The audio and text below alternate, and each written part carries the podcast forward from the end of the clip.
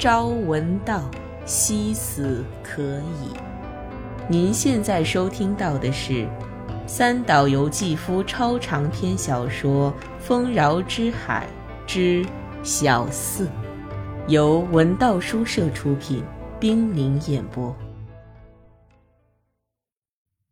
第十集。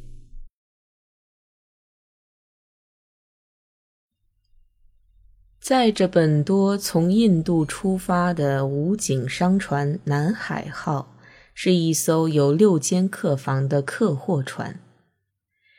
南海号从已过雨季、尚有凉风吹拂的暹罗湾穿行至湄南河口的北榄，一边测量着海潮的涨落，继续向曼谷逆流而上。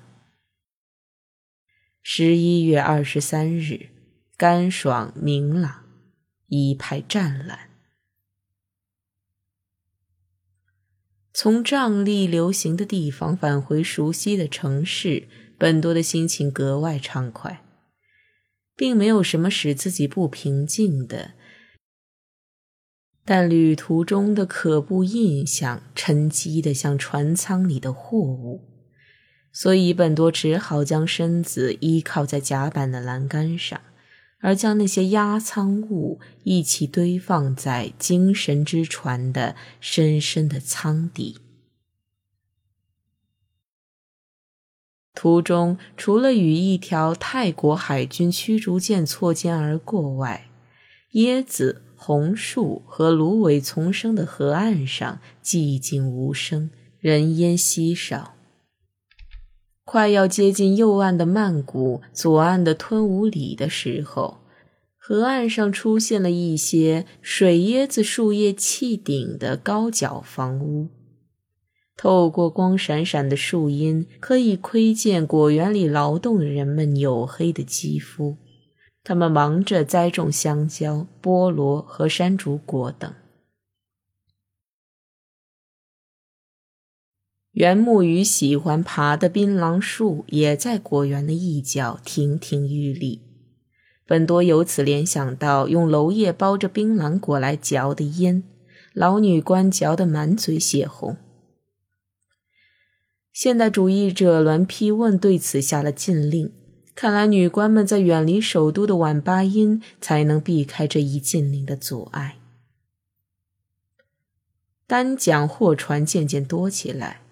看见了不远处穿梭往来的商船和军舰的桅杆交错混杂，这里是库伦特威港，即曼谷港。在夕阳西晒下，浑浊的河水异彩纷呈，看上去近似熏黑的蔷薇色，河面漂浮的油如彩虹般绚丽。这使本多想起了印度成群的麻风病人那光亮的皮肤。快靠岸时，本多从灰帽迎接他们的人群中，逐渐看清了武警物产的肥胖的分公司经理、二三位职员以及日本人会长。但是躲在经理身后的林川，使本多的心情一下子沉了下来。本多走下舷梯，一名职员刚要接过他的手提包，就被插进来的林川抢走了。他以极其谦卑而殷勤的态度迎接本多：“欢迎您回来，本多先生。看到您这样健康，我就放心了。这次印度之行一定非常辛苦吧？”这一番问候不仅对本多是失礼的，对分公司经理更加不敬。所以本多没搭理他，而向经理表示了谢意。所到之处，您天衣无缝的安排关照，实在使我受宠若惊。此次奢侈的旅行全托了您的福啊！英美对日本资产的冻结是压不垮武警物产的，您这回深有感受了吧？前往东方宾馆的路上，林川抱着提包，不言不语地坐在副座上。经理对本多讲述着这段时间曼谷人心的恶化。他说：“人们受到英美宣传的蛊惑，对日感情变得极其恶劣，所以要多加小心。从车里看见街上拥挤着一群群的难民，这是从未见过的景象。这里谣传日本军队很快就要从法属印度支那打过来，地方治安恶化，所以大批难民涌入曼谷。然而，宾馆里英国式的冷漠一如既往。本多在房间里安顿下来，洗了个澡。心情平静多了。经理等人在前厅里等待与本多共进晚餐。大吊扇缓缓旋转着，时而听见甲虫撞上去的响声。本多走下楼来，重新审视起这些南方外地的日本绅士们旁若无人的做派，他们完全缺乏美感。而自己也同属其类。为什么这么说呢？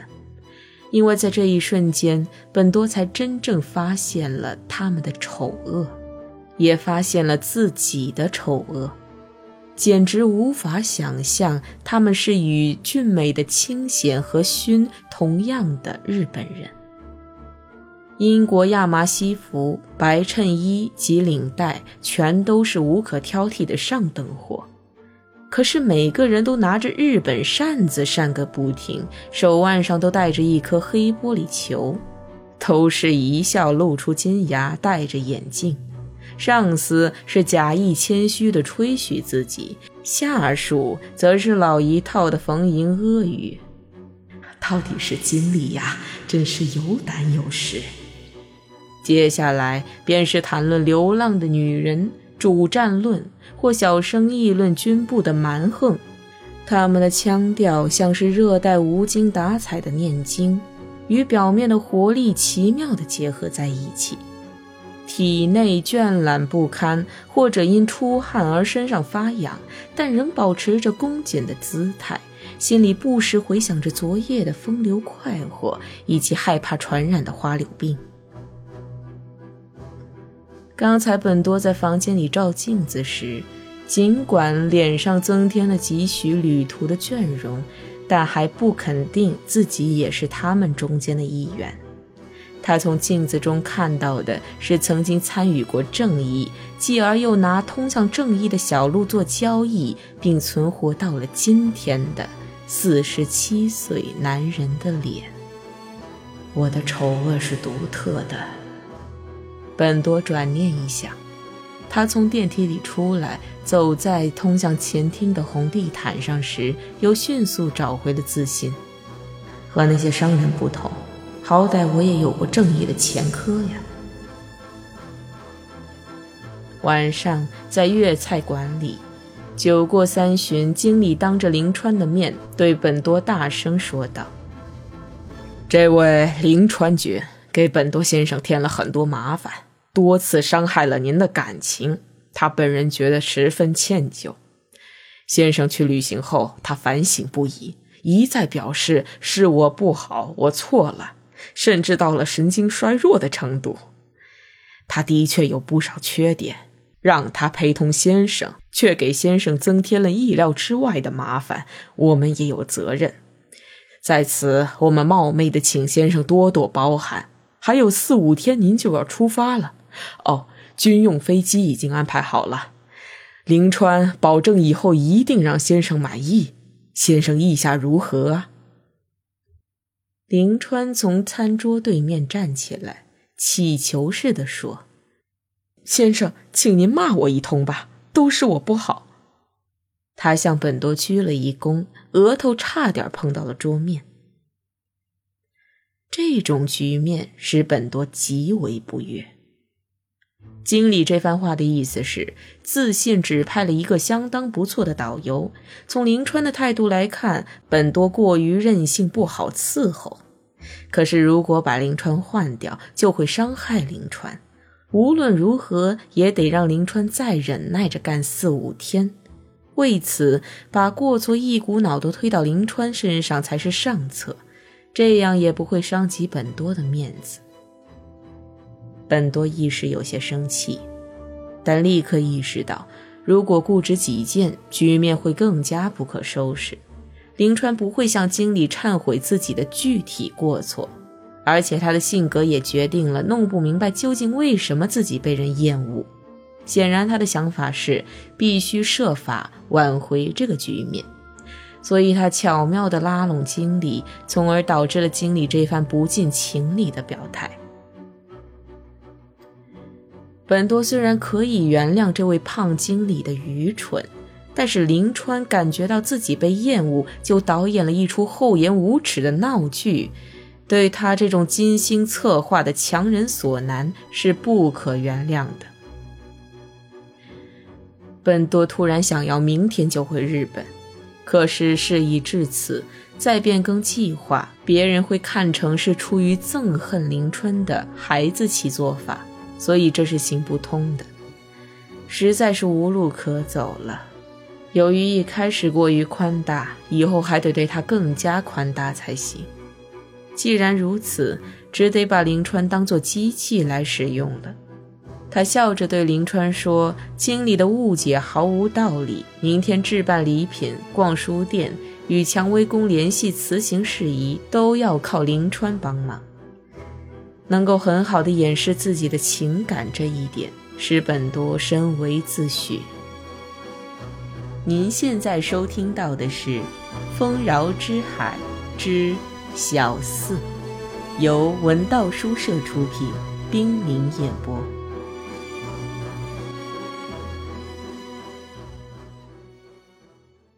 果不其然，林川的态度有所转变。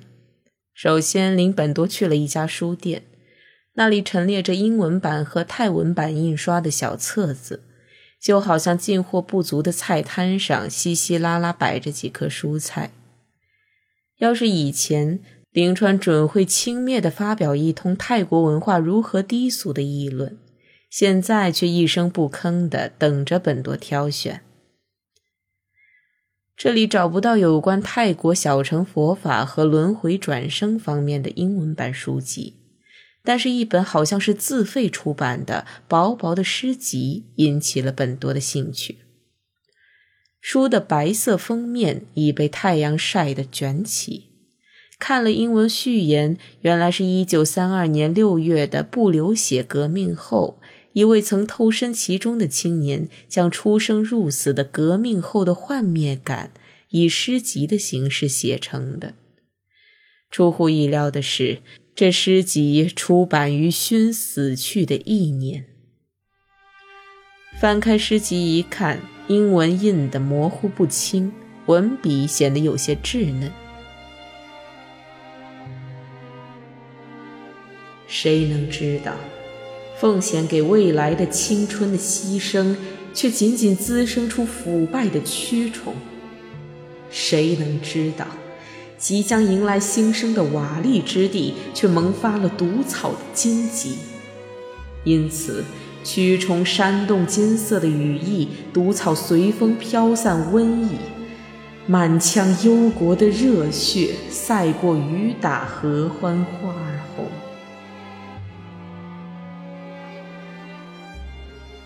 暴雨过后，屋檐、廊柱和栏杆爬满专制的白色霉菌。昨日的明智遭名利和谈的讨喜，昨日的郡卒已被裹上锦绣的彩鱼。哪抵得上那卡宾县、巴塔尼县繁衍于花梨木、紫檀还有苏木的浓荫下？常春藤荆条淡竹的道路，日照雨淋的密林里，犀牛、墨、野牛，时而有象群寻水。不如让他们踏碎我王海而过，干脆亲手撕裂自己的咽喉。鲜红的月亮照射着草上的露珠，谁能知道？谁能知道？慷慨一曲震山河。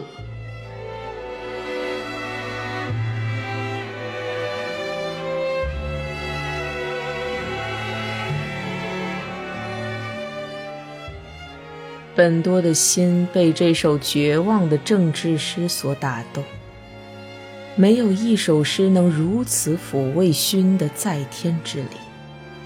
难道不是这样吗？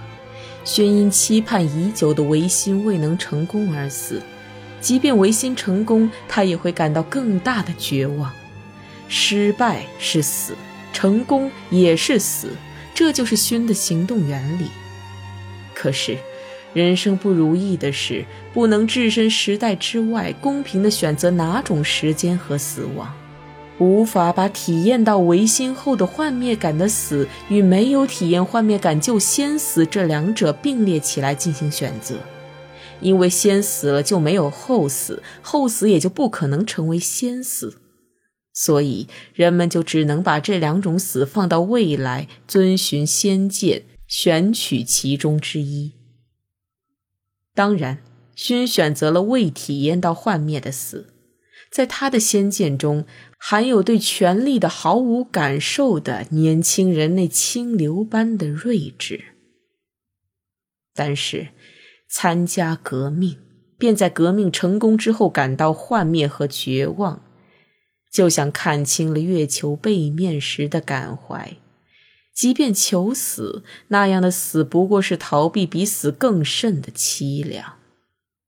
而且，无论那是怎样真挚的死，也难免被当成疲倦的革命的午后发生的病理学意义上的自杀。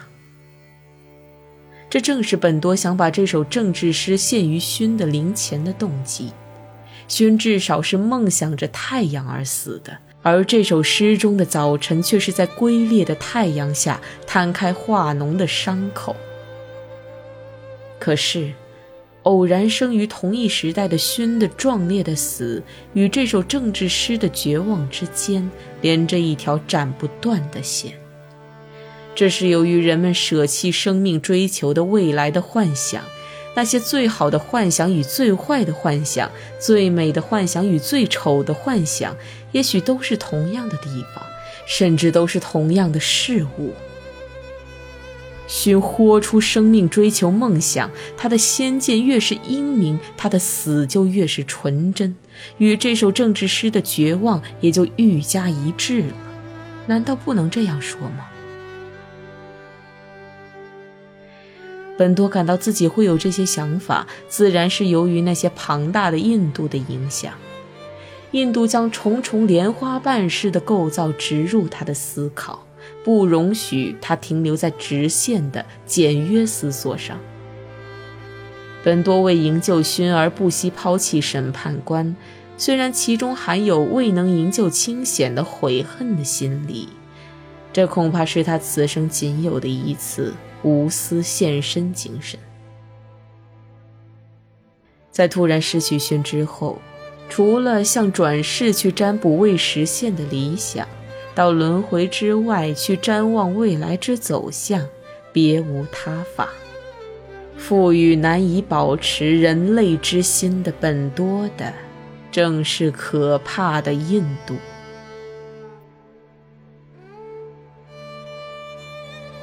认为无论成功或失败，早晚会带来幻灭的所谓先见，算不上是什么先见，因为它不过是常见的悲观论者的见解。最重要的，只有以行动、以死来体现先见。勋出色的实践了它。随处设置的时间的玻璃屏障，绝不是人力所能逾越的。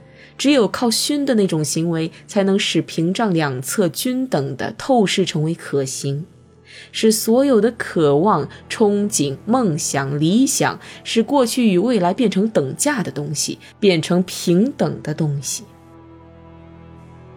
在死的瞬间，勋果真看见了这样的世界吗？本多已上了年纪。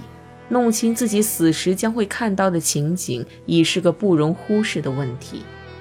至少那一瞬间，实在的熏与假想的熏互相对视，这边的仙剑切实抓住了还未看见的那一边的光辉，同时，对面的目光正充满无限的渴望透视着这一边。憧憬着已经获得或尚未获得的东西，确切抓住了来自过去的对自己充满渴望的光辉。这是千真万确的。这两个生命通过不能再生的两个机缘，透过那屏障而结合。勋与这位政治诗人。即憧憬经历结局而死的诗人与拒绝经历结局而死的年轻人之间，暗示了一种永恒的连环。那么，他们用各自的方法追求和期望的事物本身将会如何呢？历史绝不会以人的意志为转移，而人的意志的本质正是勇于参与历史的意志。这种想法即是本多从少年时代以来的一贯主张。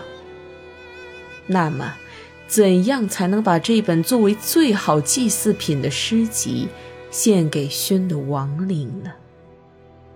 就这样把他带回日本，供奉在勋的墓前，行不行呢？不行。本多知道勋的墓穴里是空的。